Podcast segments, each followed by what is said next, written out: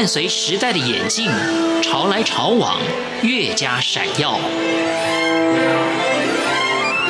欢迎收听《潮台湾》，发现台湾的美好。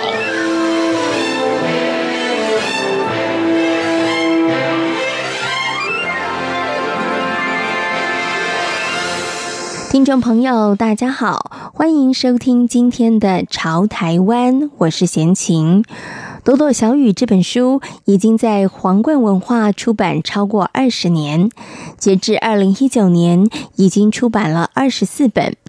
作者朵朵透过朴实易懂的文字，深入每位读者的内心，点亮了人生困顿黑暗的小小微光。朵朵小雨堪称是台湾早期出版而且最长的心灵励志书籍。今天朝台湾节目，作家朵朵将分享朵朵小雨的创作故事。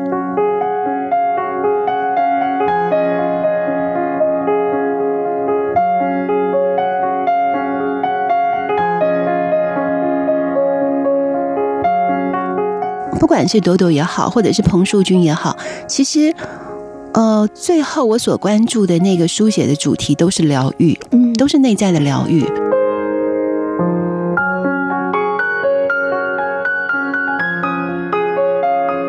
作家朵朵本名彭树军，中文系毕业之后，一直从事与文字相关的工作。曾经以笔名彭树军创作过小说跟散文，著有《花开的好日子》等二十多本著作。从两千年开始，彭树军以笔名朵朵开始书写《朵朵小雨》。其实，《朵朵小雨》的写作并不在彭树军的计划之内。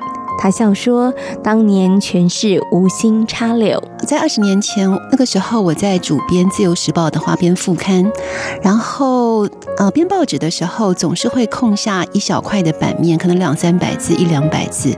那那个补版的没有那么短的文章，我就临时从我自己的心情笔记当中去挑选适当的文字，然后放进去。当时纯粹是要把那个版面补好。”因此，其实，呃，然后这些心情笔记呢，是我早上每天早上到山上散步的时候写下来的，就是一些随一些我的随笔随笔，对，然后我的一个自我对话，哦，那呃，所以因此，我当时已经在用本名写小说跟散文，也出了很多本书了，所以我就觉得说，像这样的一个小雨的形式。我希望可以独立出来。我当时其实完全没有预设说他会一写这么多年，然后写这么这么多本。我纯粹就是要补这个版面，所以因此 无心插柳，无心插柳真的是无心插柳。所以那我就很我就临时用了朵朵这个名字，因为我很喜欢朵这个字，我觉得它它很可爱。然后再加上说，因为我是早上到山上去，呃，写这个这些笔记，你会发现说朵它就是一个大自然的计量词，你可以形容，你可以用，你可以说一朵花，一朵云，一朵海浪。嗯，所以我用这个形容大自然的计量词，然后作为我的笔名。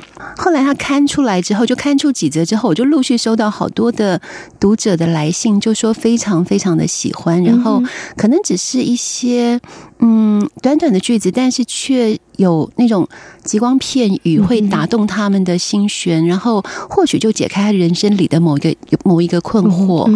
那我就觉得说，嗯，那从此以后。好像就可以让这个长期下去，那所以后来就它就变成了一个固定的专栏，很多人喜欢。那它也确实成为花边副刊的一个非常长的一个专栏，就是花边副刊前后也二十年。那朵朵朵朵小雨也就在上面看了二十年哦。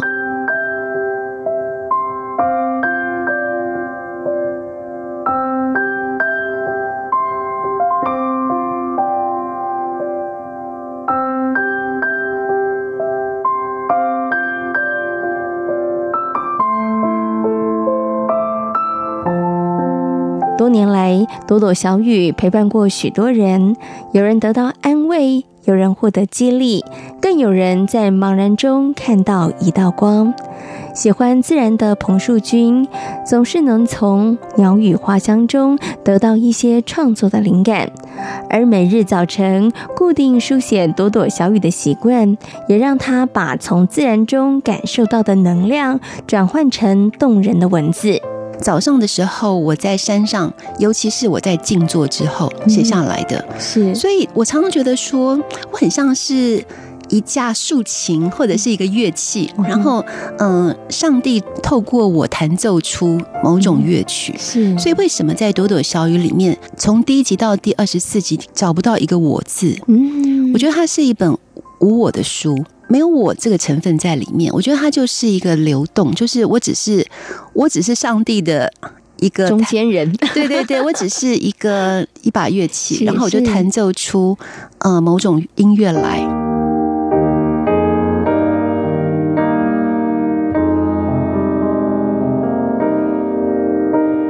天空对青山说：“无论春去秋来，我陪着你。”浪花对沙滩说：“不管岁月如流，我伴着你。”你也曾经像对待青山或者浪花守候沙滩那样陪伴一个人吗？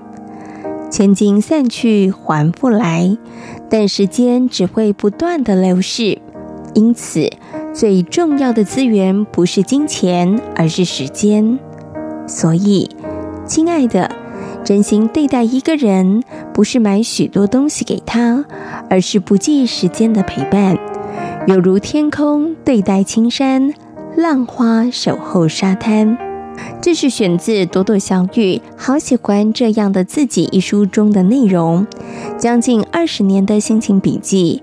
彭树军说：“所有的取材都来自于生活，呃，其实取材一直都是来自于自然跟人生，嗯哦，没有变过。因为我其实是，嗯、呃。”每一每一篇朵朵小雨背后，其实都有一个故事，只是我没有去写那个故事，因为我是思索了之后写下来的心境或者是心得，所以已经看不到那个故事的过程了。我直接写的是那个领悟，所以他去掉了那个去掉了那个脉络，去掉去掉那个故事脉络之后。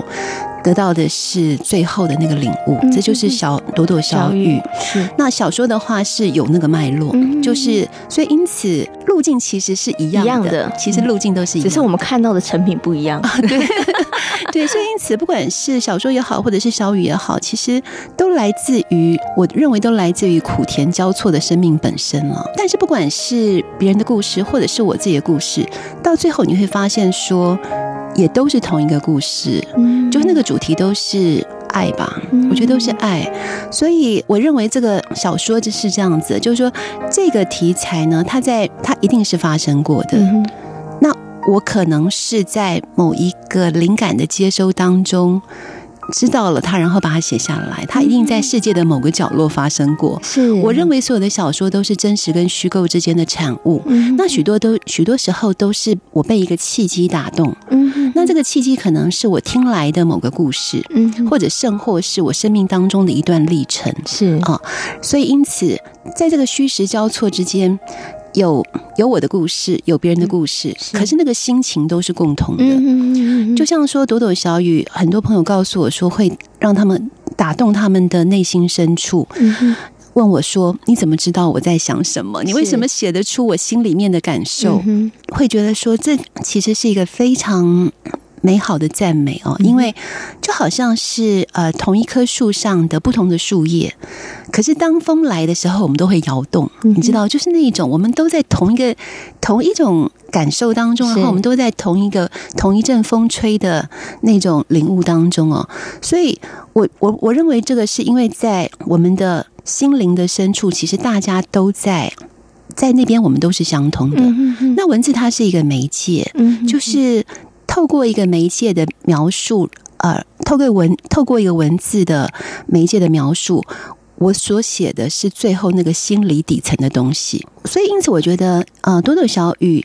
它有一个同理性在里面，他有一种很深的同理心在里头。那这个同理心是人人皆有的，所以当读到这样的文字的时候，会受到感动，是因为说，嗯，在我们的内心深处，其实不管我们是不是经历过这样的事情，嗯哼，可是我们都有那样子的感受。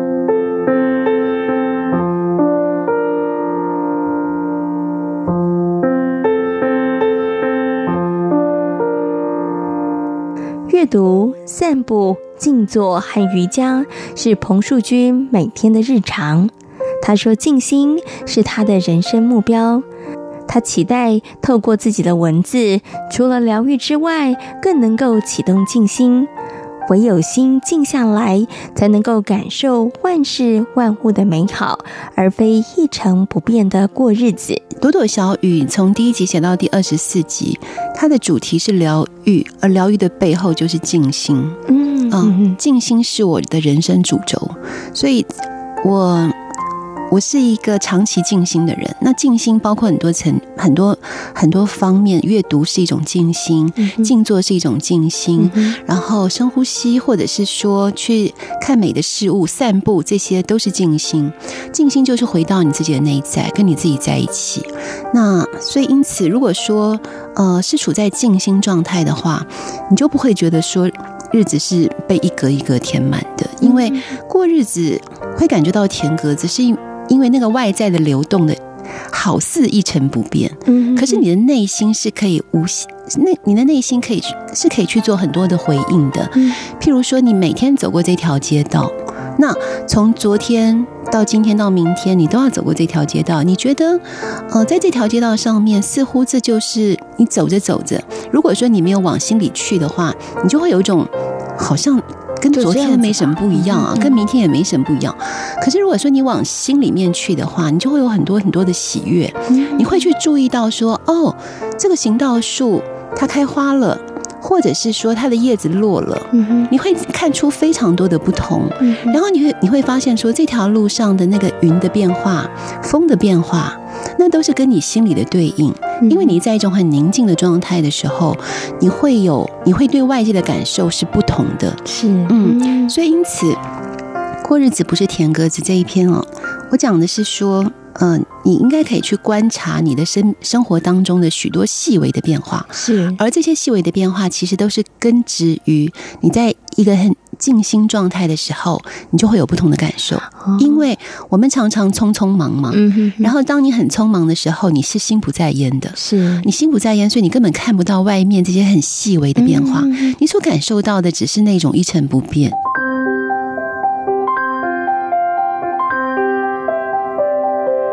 忙碌的生活让许多人把目光全投射在外在的事物。若不懂得关心、关爱自己，那么空水壶既倒不出东西，也发出不了响声。所以在朵朵小雨好喜欢这样的自己书中，彭树军花了相当大的篇幅谈到了关照自己的重要。一些朋友们，他们真的对别人都很好，可是他们内在是空掉的。嗯，不，可是他不自觉，他不知道。而他自己一个人的时候，他会有一种莫名其妙的想哭的感觉。嗯，或者他常觉得空洞，然后觉得说我付出这么多，为什么都没有得到对等的回馈？他内在其实会有一种一种怨，而他不自觉。嗯，那我觉得这个这种怨其实是来自于说他对他自己的照顾不够。所以我永远会觉得说，呃，每个人都是他自己世界的那个核心，他必须先把自己照顾好。那因为他外围跟着他一起运转的那一切才会跟着变好。是，嗯，绝对是这样子的。因为内在是外在的投射。是，所以你要先照顾自己，就把你自己当成了你最好的朋友。嗯嗯，然后常常鼓励自己啊，然后陪伴自己啊，这些都是非常非常重要的。我自己是每天一定要阅读的人，我一定要阅读，一定要散步，然后我一定要啊做瑜伽。对，我用种种的方法来自我陪伴。那阅读这件事情，它就是一个内在的一个很好的滋养。然后我会建议大家，就是如果要读朵朵小雨的话，其实不用从第一篇读到最后一篇，我觉得比较可以像是随心所欲，就翻到哪一页就读哪一页。今天朝台湾节目为大家介绍的是朵朵小雨的创作故事。感谢大家今天的收听，我们下回同一时间空中再会。